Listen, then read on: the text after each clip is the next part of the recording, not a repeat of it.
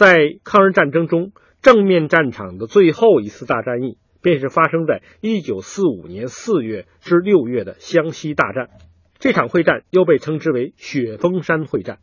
当时已经在太平洋战场上呈现颓势的日军，决定对中国战区发起一次强有力的攻势。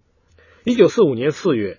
日军华中派遣军集中兵力向雪峰山的关门一线发起猛攻，试图突破雪峰山。占领湘西，并从这里穿越大山向重庆发起进攻。如果能够在这场战役之中使中国的抗日政权受到撼动，使中国在抗战的最后阶段失去抵抗的信念，那么日本的法西斯政权就有可能获得苟延残喘的机会。但是日军没有想到，雪峰山会战却成为日本华中派遣军的噩梦。雪峰山之战实际上成了中国在正面战场上的一场盛宴。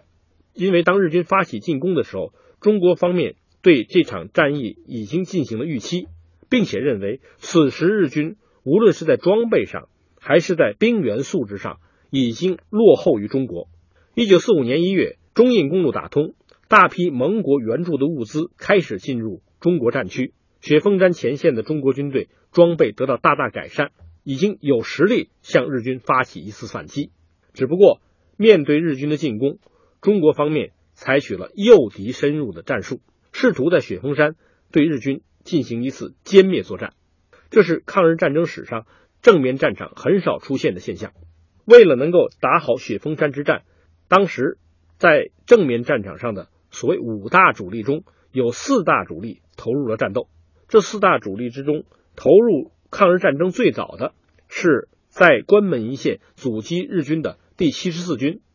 该军在军长王耀武的率领之下，一面与敌奋力抗争，一面节节后退，以吸引日军进入雪峰山腹地。与此同时，中国军队将滇缅战场上最有战斗力的部队之一新六军从缅甸空运湘西，投入对日军的反攻作战。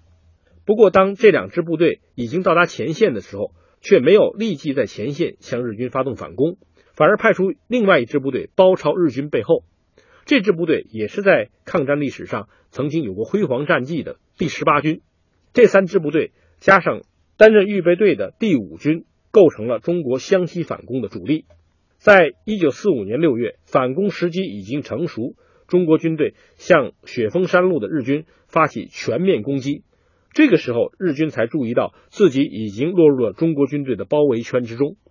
于是，在雪峰山周围的各个战场上，日军的部队。开始一个番号接着一个番号的被中国军队歼灭。中国军队发动反攻之后，日军部队损失惨重，而且很难从雪峰山地区撤出。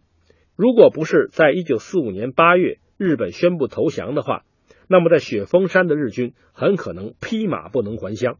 应该说，在抗日战争进入到最后阶段之时，中国军队在雪峰山从防御转入反攻，并取得了辉煌战绩。这应该是中国作为反法西斯东方主战场最后的骄傲。